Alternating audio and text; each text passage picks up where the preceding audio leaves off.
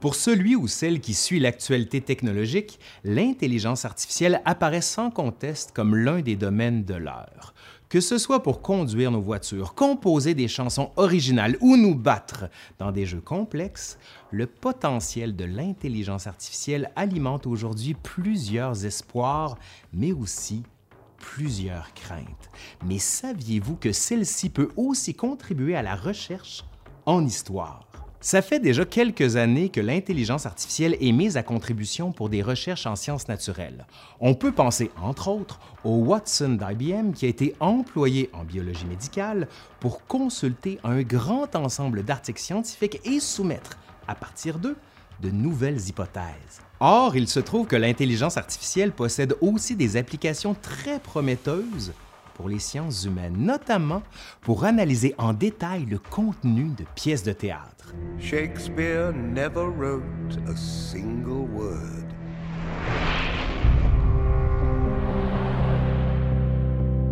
Allez, aujourd'hui, à l'Histoire nous le dira, l'histoire d'un algorithme entraîné à détecter l'écriture du dramaturge le plus étudié et le plus joué au monde, William Shakespeare.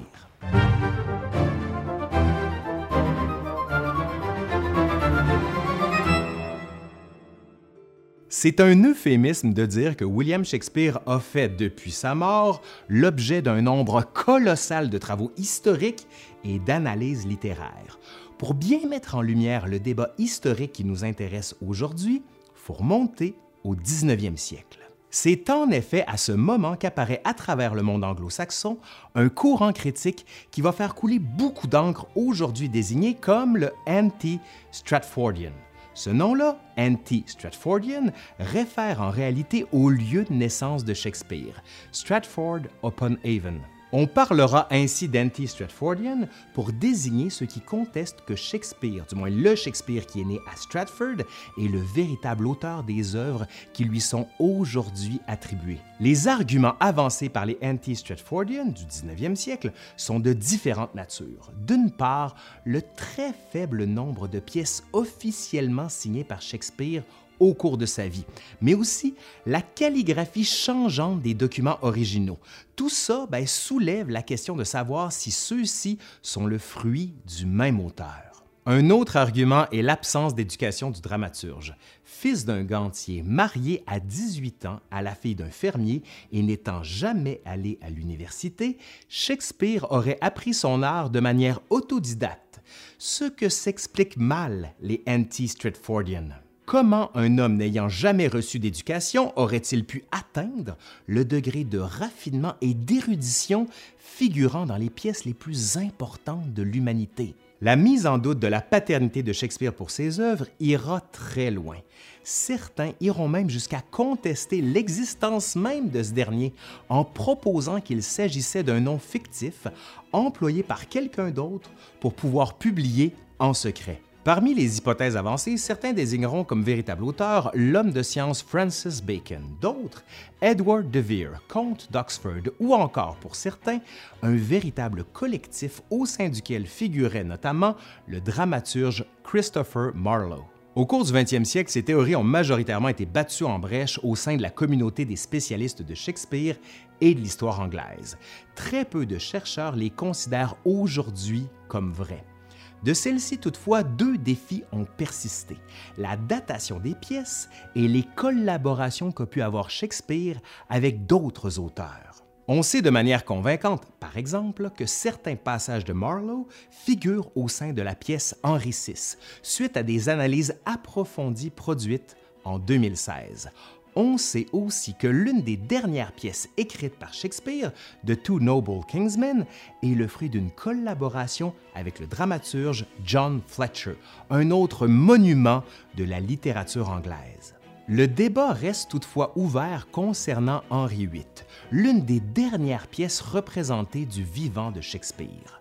Comme pour The Two Noble Kingsmen, l'écriture de celui-ci daterait des années 1612 et 1613, soit quatre ans avant le décès du dramaturge. Comme on sait que Fletcher a coécrit The Two Noble Kingsmen, l'hypothèse qu'il ait écrit des passages d'Henri VIII a longtemps été envisagé par les spécialistes. Déjà en 1850, James Spedding, un éditeur anglais versant régulièrement dans l'analyse littéraire, publie un article intitulé Who Wrote Henry VIII où sont identifiées des ressemblances entre des passages d'Henri VIII et des pièces de Fletcher écrites à la même époque? Faut savoir que Fletcher était, à la fin de la vie de Shakespeare, l'un des auteurs les plus importants de la compagnie théâtrale royale qui jouait ses œuvres, les Kingsmen. C'est d'ailleurs Fletcher qui succédera à Shakespeare à la tête de la compagnie suite au décès de ce dernier en 1616. Parmi les ressemblances soulignées par Spedding au 19e siècle, on retrouve l'utilisation de ye plutôt que you, m plutôt que them et l'ajout de sir, still ou next en fin de vers pour rajouter une syllabe. Les thèmes romantiques employés dans les passages concernés d'Henry VIII ont fait l'objet aussi de plusieurs similitudes. Par manque de données, la question est toutefois longtemps restée indéterminée, bien qu'un grand nombre de chercheurs soient encore aujourd'hui très favorables à la division canonique de Spedding. Et c'est ici qu'intervient l'intelligence artificielle. C'est un chercheur de l'Académie des sciences de Prague, Peter Plechak, qui a été l'instigateur d'une méthode innovante pour étudier la question. En utilisant le machine learning, Plechak a en fait entraîné un algorithme à reconnaître les styles respectifs de Fletcher et de Shakespeare. Pour ce faire, l'algorithme a été exposé pour chaque auteur à des échantillons de quatre pièces qui sont considérées comme ayant un style similaire à Henri VIII. Pour Shakespeare, The Tragedy of Coriolanus, The Tragedy of Cymbeline, The Winter's Tale et The Tempest. Et de l'autre côté, pour Fletcher, Valentinian, Monsieur Thomas, The Woman's Prize et Bonduca. Pour toutes les pièces, l'algorithme était programmé pour prêter attention au choix des mots et des expressions, au rythme et à la forme générale des phrases. Une fois les styles intégrés, celui-ci a été exposé à l'intégralité du texte d'Henri VIII.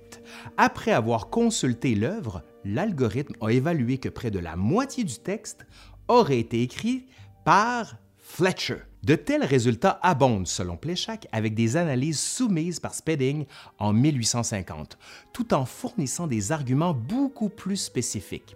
Par exemple, depuis Spedding, il est généralement reconnu, chez les spécialistes du moins, que Fletcher aurait participé à la deuxième scène du troisième acte. L'algorithme, lui, suite à ses analyses, a pour sa part indiqué que l'écriture conjointe commencerait en fait à la ligne 2081 pour se terminer à la ligne 2200, où Shakespeare reprendrait entièrement le récit jusqu'à l'acte suivant. L'algorithme confirme aussi que Fletcher aurait écrit certaines scènes en entier, tout comme le prologue. Il vient aussi infirmer que Philip Messenger, un autre auteur envisagé comme ayant pu collaborer à la pièce, ait en fait écrit quoi que ce soit au sein de cette dernière. Évidemment, comme c'est souvent le cas lors de contributions d'algorithmes à la recherche, le tout doit faire l'objet d'une certaine prudence. Par exemple, les pièces employées pour entraîner l'algorithme de Pléchac jouent un rôle important dans l'apprentissage du style de chaque auteur que celle-ci a pu faire. Il suffirait que l'une de ces pièces ne soit pas écrite entièrement par Shakespeare ou Fletcher pour que les résultats soient mis en doute. On peut aussi, dans le même ordre d'idée, questionner le choix de ces pièces plutôt que d'autres. Ici, les conditions d'apprentissage de la machine restent au départ le résultat d'un choix humain.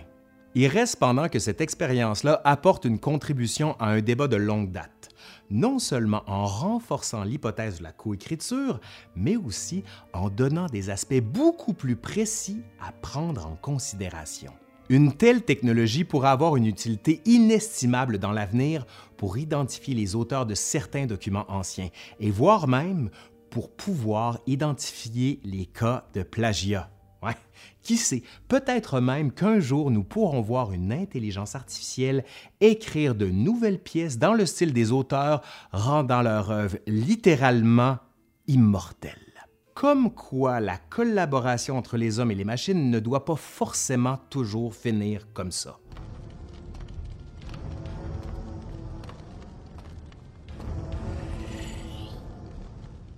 Allez, c'est fini pour aujourd'hui. Merci à Louis-Étienne Villeneuve qui a contribué à cette vidéo. Si ça vous a plu, ben dites-le, faites un pouce par en l'air, aimez, j'allais dire liker, parce que bon, on parle de Shakespeare un peu d'anglais là.